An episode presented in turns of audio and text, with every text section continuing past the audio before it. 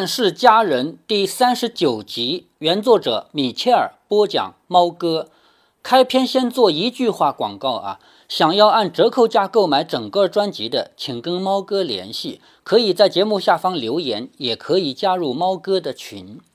在第三十八集里面，我们看到斯嘉丽她痛痛快快地哭了一场，她这一哭呢。旁边的佩蒂姑妈和梅兰妮以为她是哭自己死去的丈夫，实际上呢，我们前面就知道啊，斯嘉丽从来没有爱过这个丈夫。她哭的原因是自己才十七岁，就因为做了寡妇，生活就变得一片灰暗，所有的那些快乐的东西都离她远去了。他在自己的窗口看着楼下的马路上有那么多人经过，未婚的女孩们，还有士兵们，还有军官，还有照顾他们的嬷嬷，还有黑奴。他们去郊外的树林里采集一些松柏这样的枝叶啊、松果啊，回来做装饰品。同时呢，他们在外面要举办舞会、野餐。这一切都是他羡慕、嫉妒、恨的。他眼看着这些东西从眼前过去，都不属于他。偏偏在这个时候，佩蒂姑妈还跑进来，一把把他拉进来，说：“你怎么可以在卧室的窗口向男人打招呼？”这个时候，斯嘉丽痛痛快快地哭了一场。但是哭又有什么用呢？失去的快乐就失去了，就因为她是个寡妇，他觉得。人生是一点希望都没有的，还不如不活着。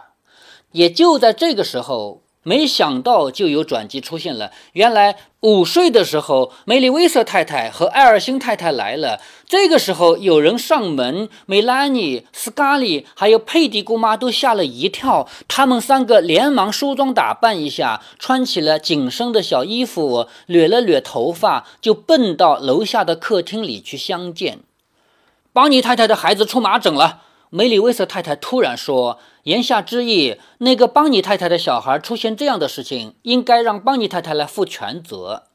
在这里呢，猫哥，我停下来对“麻疹”这个词啊做一点补充。一九四零年翻译的老版本里面把这个翻译成“天花”，这是不适合的。天花和麻疹不是一种病。而且呢，我们现在说到麻疹呢，还有人会想到另外一个词叫荨麻疹，相差一个字。但是荨麻疹和麻疹也不是一种病。一九四零年版本之所以翻译成天花，是因为他要面对的是一九四零年的中国读者。那个时候，你想想，抗日战争时期，整个中国大地上愿意读、能够读这样的世界名著的，一共有几个呀？有一定的文化修养、有一定的文化素质的有几个呀？所以麻疹和天花能搞得清的人根本就不多嘛。所以翻译成天花呢，也是一个比较好的方法。毕竟天花这个病那是人人都知道的。但是天花这个病和麻疹的区别很大。天花我们知道，我们人类现在已经宣布彻底打败了天花，这是一九八零年世卫组织宣布的。但是麻疹可不是啊，麻疹这个病在二十年前，也就是二零零零年的时候，美国曾经庄严地宣布，我们美国已经战胜了麻疹，没有麻疹了。但是实际上是打脸的事儿，就一直到去年为止啊。据猫哥我查到的资料，去年二零一九年，美国全年的麻疹患病数量是一千一百多个。当然了，一千一百多个也不能算多啊，一点儿点儿。你要知道，美国每年有多少人死于枪支泛滥，还有每年要多少人死于交通事故，所以一千一百多个病例放到全美国来说，的确不能算多。今年二零二零年一直到今天为止，大家有没有一个概念？美国每天确诊的新冠肺炎是多少个？人家新冠肺炎这么多个也没当一回事，不像我们中国人啊，把这个事儿看得多严重。因为在他们眼里，更重要的不是新冠肺炎有多少个人确诊，有多少个人死亡，这个事儿在他们眼里真的不重要。今天中午，猫哥和几个同事在一起吃午饭的时候，说到我们中国国庆假期又出现了几个病例啊，某某城市又出现了新增病例，然后呢就说到这个事儿，也说到了国际上其他国家的疫情情况。那别人就问我，美国人为什么一点都不担心，没有像我们这么当一回事儿？我说，美国人当然也不想生病。但是如果说一个政府禁令就可以让你待在家里，不允许出门，在美国人的观念中，他们是不能接受的。如果你今天可以一个禁令不让我出门，那么你明天就可以一个政令没收我的财产，后天就可以一个政令把我的房子给拆了。然后我的同事听到这里，突然之间恍然大悟，他说：“是啊，我们好像已经忘了中国有这样的事情发生了。”是啊。这就是不同的国家、不同的政体，你所选择的不同的政策。我们觉得牺牲一点利益无所谓，因为我们能防住病了。可是人家不这么想，人家觉得我的财产自由、我的人生自由，这是上天赋予我的，不是你哪一个总统啊、州长可以限制的。在人家眼里，哪个轻哪个重，他们有他们的选择嘛。所以，我们回来讲这个疫情啊。我们正好说到了麻疹嘛，麻疹到去年为止，整个二零一九年，美国一共一千一百多个病例，一点儿都不能算多。但是，就算只有一个，也说明目前美国也好，其他国家也好，没有彻底战胜麻疹。麻疹呢，从某种意义上说，它跟天花倒也比较相近啊，它们都属于特定的一种病毒引起的病例。天花也是一种病毒，麻疹也是一种病毒，它们有一定的相似性，也就是高传染性。那天花为什么能够被我们彻底征服了呢？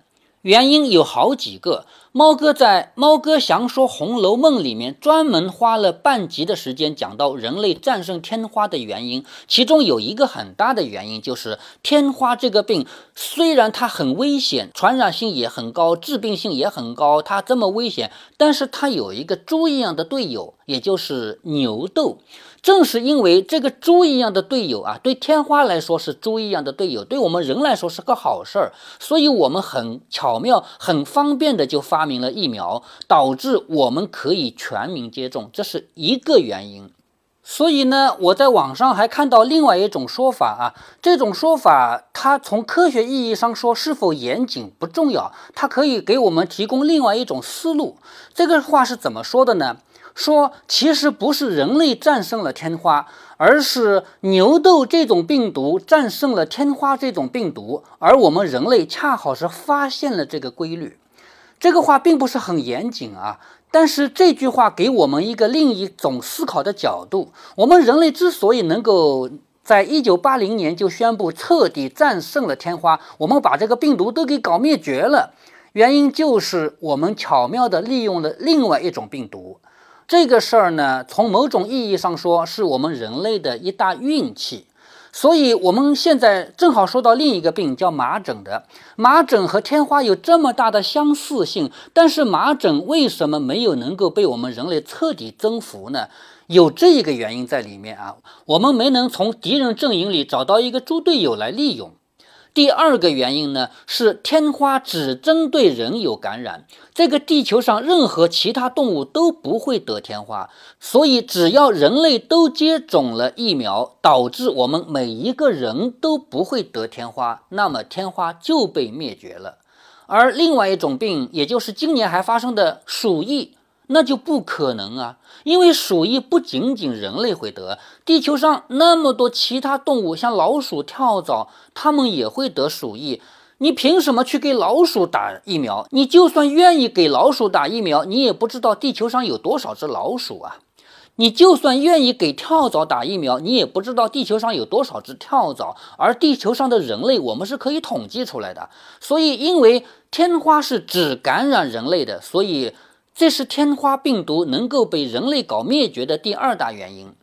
麻疹病毒呢，其实也有这个因素。麻疹病毒它也只针对人类有感染，其他动物是不感染的。从这个角度讲呢，麻疹病毒和天花病毒有那么点儿相似性。也正是因为这个原因，二十年前美国才敢对世界宣布它消灭了麻疹嘛。但是呢，虽然我们年年都在降低麻疹的传播啊，麻疹的发病啊，年年都在降低，但毕竟到目前为止还没有彻底消灭，所以我们人类也不可能说今天已经彻底战胜了麻疹啊，不能这么说。麻疹这个病呢，属于高传染性的呼吸道兼皮肤病，所以得了麻疹的人可能去挂呼吸科，也有可能去挂皮肤科啊，都有这个可能性，因为这个两个症状都有嘛。麻疹的传播呢，往往是通过打喷嚏的飞沫啊，或者是鼻涕啊这样的体液传播。它的传染性比较强，不过麻疹呢，它还有一点点比较好的方面啊，它属于自限性疾病。什么叫自限性疾病呢？就是说你不做任何治疗，过几天也好了。感冒就是一个典型的自限性疾病嘛。既然猫哥在这里说到了自限性疾病呢，我就顺便多说几句啊。有很多人搞不清先后关系和因果关系的差别。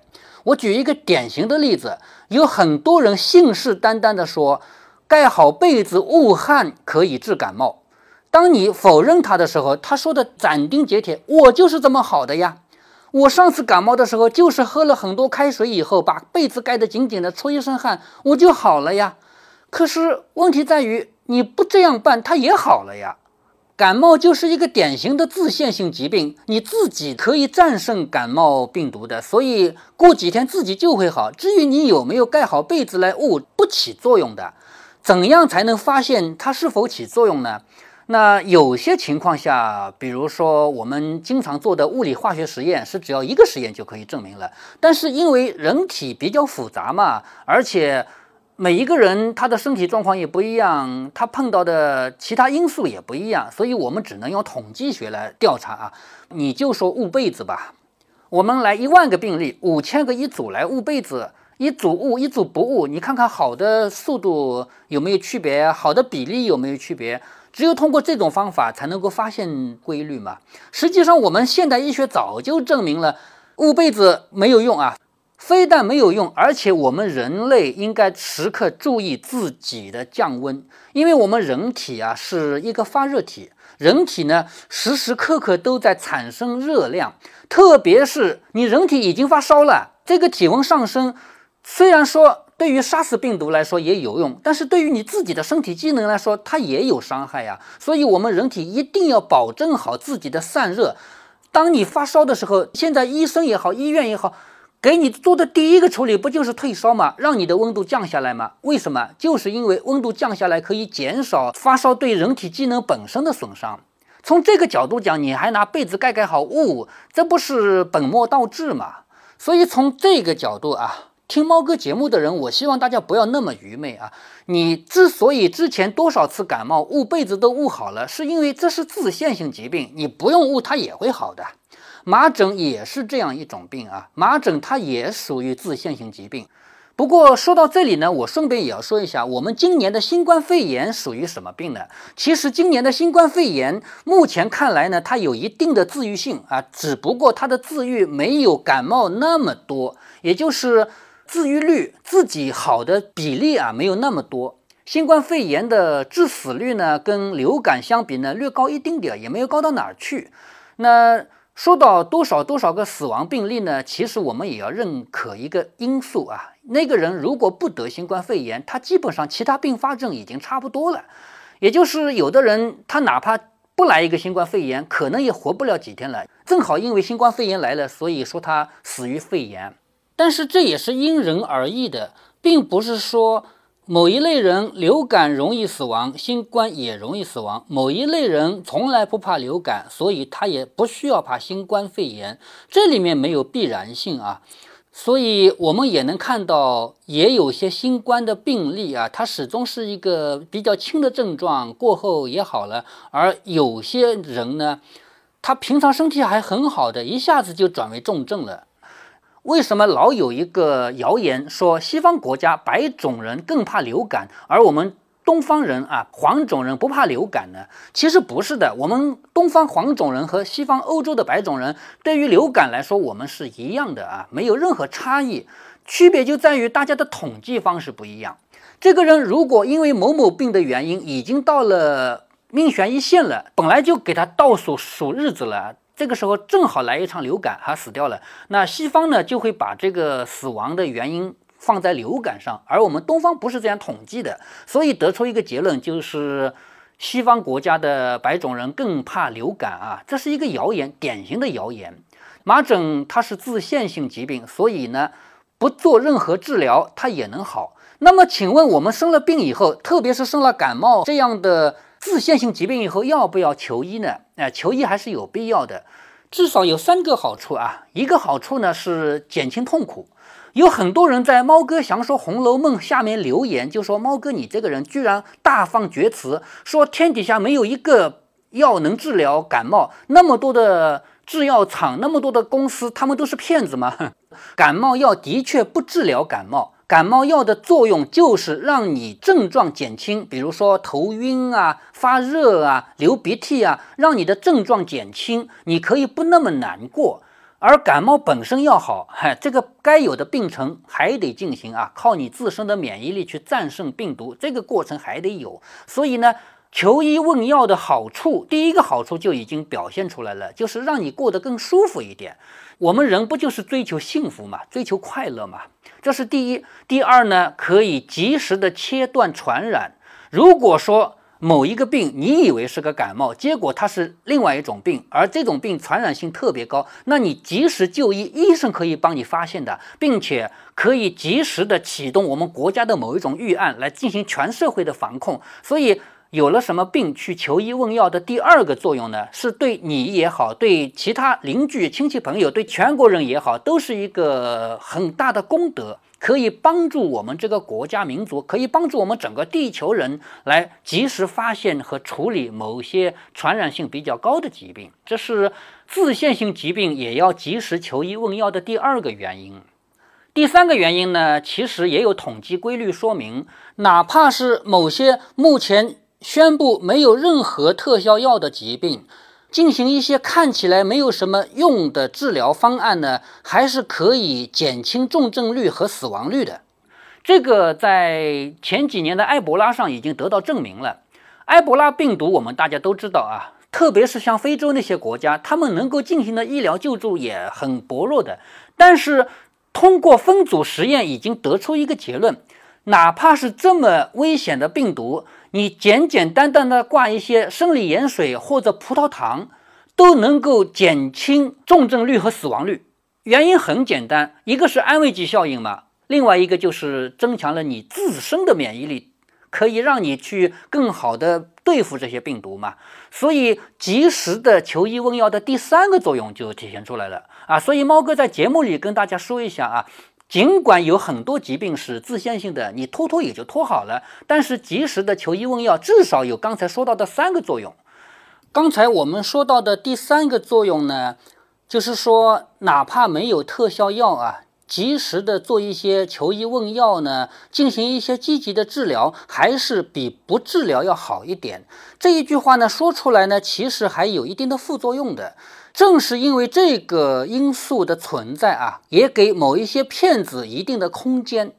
比如说，我们现在二零二零年啊，今年已经过去了半年多了。今年上半年肆虐全球，到现在也没有结束的这个新冠肺炎，大家知道，伴随着新冠肺炎的过程，一直有一个东西在做跳梁小丑。我呢，不太想说他是谁啊，但是我们知道，到现在为止。我们全世界所有的医疗科研机构都说，我们目前对新冠肺炎没有特效药，偏偏还有人说它的那个看起来有点像墨绿色的液体喝了有用。为什么他敢于这么信誓旦旦的说呢？刚才我已经说过了，积极的求医问药的确是能够改善的，所以他就对全世界宣布：你看，我改善了。新冠肺炎的重症率和死亡率吧，的确你是改善了，可是改善的原因不是你这个看起来墨绿色的这种液体哈，不是的。所以我们说到这个点儿上啊，还是要睁大眼睛。我们现在真正对人类医学有帮助的呢，是现代医学，也就是大家平常口头上说的西医啊。其实西医这个说法。并不恰当，但是大家说习惯了，那就说习惯了吧。全称叫现代医学，而某些拿着那些草根根树皮皮给你回去喂汤，甚至于现在都不给你草根根树皮皮了，给你一个透明的鼓鼓的包，里面是你看得出来是墨绿色深颜色的液体啊，喝起来有苦味的。你把这个喝了，你的病就好了。说实话呢，它也就是。利用了这个病本身，一方面它有一定的自愈率啊，另一方面呢，我刚才说过，积极的治疗是有用的，所以利用了这两个作用来给自己摇旗呐喊啊，我们也要睁大眼睛。为什么我不想提这两个字呢？就因为有很多人还是很相信的，我也不来踩谁的尾巴。但是你相信就相信吧，我认为啊。我们历史的车轮滚滚向前，科学在这个三四百年来对人类的推动，早就超过了过去几万年我们人类所积累出来的那么多精神财富和物质财富了啊！在这么样的证据面前，我们还是要认可科学的价值和科学的作用。麻疹就说到这里，我们来说一下另外一个跟麻疹听起来很像的病，叫荨麻疹。荨麻疹跟前面已经提到的天花和麻疹最大的区别呢？天花和麻疹都是病毒，而我们只要发现了某一种病毒，我们是可以有办法的进行治疗的。哪怕你对它没办法，你至少可以隔绝一下嘛，你可以用隔绝的方式来切断传染嘛。可是问题是，荨麻疹它不是，它是一种基于过敏的病，而我们人体的过敏啊，这个机制实在是太复杂，以至于我们到现在为止啊 都没有闹清那么多种过敏它本质上是什么。所以要想对症啊，要想治疗啊，都要复杂很多倍。那因为猫哥顺便说到了麻疹呢，我这里就顺便再说一句，就在今年的三月份，也就是新冠疫情肆虐，我们全国人都躲在家里，一个都不许出门，所有小区封闭，所有的路上都加了路障，连高速都不允许下的那一个时间，有人就在大放厥词啊，说赶紧吃我这个东西啊，我这个东西多么多么好。他还做了一个像样的讲座，他的讲座说，所有的病毒都是因寒气而生的，而我这个东西呢是去寒气、补热的，所以我这个东西怎么怎么好。这样的人呢，当然永远都是有的。但是如果说有一家正规的单位啊，名义上是披着科学外衣的这样的单位。他居然也做这种事情呢，我是有点受不了的，我要站出来批评的。所以，因为某某单位堂而皇之的做了这样一个讲座，于是我就在这个圈子里面，我就说这个事儿啊，我就说了，来来来，你来跟我辩论一下，什么是寒，什么是热？你说所有的病毒都因寒而生，那么你告诉我，HIV 病毒为什么更多的发生于更加热的非洲？那边不是寒应该最少吗？而西伯利亚寒应该最多嘛？那边的 HIV 怎么就没有非洲多哈？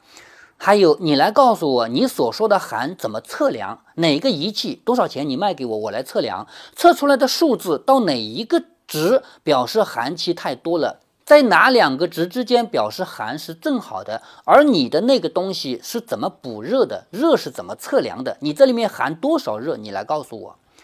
然后旁边还有人跟我说，有的东西你不可全信，不可不信。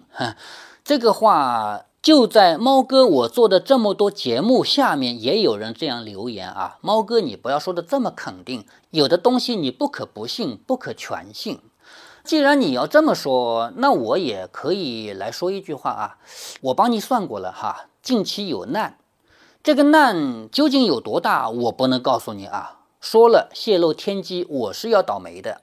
我可以告诉你，这个难呢，短则一个月，长则两三年，要么印在你身上，要么印在你的家人身上。怎么样解这个难呢？方法也很简单哈，你找我购买全套的《乱世佳人》也不贵了，然后你这个难就解了。你记住你自己的选择啊！你亲口跟我说过，你既不全信，也不会不信，请你做好你自己的选择。我等着你来找我付款呢，哈。好，这个节目本来呢是《乱世佳人》的，因为《乱世佳人》里面的故事情节讲到了麻疹啊，我也没想到我居然滔滔如黄河，一发不可收拾，整整一集就讲了医学。呃，猫哥我不是学医的哈，只不过呢，猫哥我喜欢看一些基于科学衍生出去的那些文章，包括。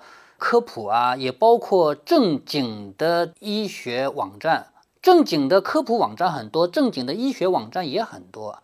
我们是经过科学的教育培养出来的一代人。我们从一年级开始，幼儿园开始就数数学数学，然后到了初中一年级开始学几何。几何这个学科啊，我们中国的初中教育呢，往往就少说了一句话。几何这个东西，它的真正的价值不在于几何本身，真正的价值其实是告诉我们一个论证链，什么样的论证方式，什么样的逻辑方式才是可取的。你从一推到二，二推到三，三推到四，一直推到一千都是正确的，唯独第一千到一千零一中间缺少一个推断，那么第一千零一就不会得到承认。这就是科学必须要的严谨。什么叫严谨？严谨就是这样子来的。如果你接受了几何里面的这一套严谨呢，我们从初中就开始学了嘛。如果你真的接受了几何里的这套严谨呢，你应该能够对那些听起来头头是道，但是实际上缺少中间环节的话呢，有所提防，有所质疑。这个世界上没有什么是不能质疑的。有的人跟我说：“你连易经都质疑，你还得了啊？你连祖宗都不要了。”有的人跟我说：“你连黄帝内经都质疑，你连祖宗都不要了。”这个世界上没有什么是不能质疑的。你说爱因斯坦如果不质疑牛顿，他能推出他的相对论吗？我们既然是现代科学武装下的学校培养出来的一代人，听我节目的人，我估计没有谁没接受九年制义务教育了吧？像我爸那么大年纪的人，他也上学了，只不过当时不叫九年制义务教育吧。所以我觉得没有谁是没有经过科学的教育的，只不过呢，你的脑子里很有可能科学所占的比重有点儿不足哈，所以。我前面这一集里说到的这么多话，有可能你觉得有点刺耳，但是对我来说呢，它就是天经地义的。科学就只有一个啊，没有西方的科学。有人说你干嘛要用西方那一套科学来要求中国的东西啊？没有这回事儿啊，科学就只有一个。现代医学也不是西方人的医学，我们中国有很多科研人士都加入了现代医学的研究中。现代医学不是光靠西方人研究出来的，中国人出的力实在太多了，所以没有那个必要说我们一定要为自己的老。祖宗来鼓鼓气哈，我们非要把某一个东西抬得很高，没那个必要。好，这一集呢，我们干脆就把它做成科普啊，这就不叫《乱世佳人》了，里面大概也就一两分钟是《乱世佳人》的故事情节吧。好，欲知后事如何，且听下回分解。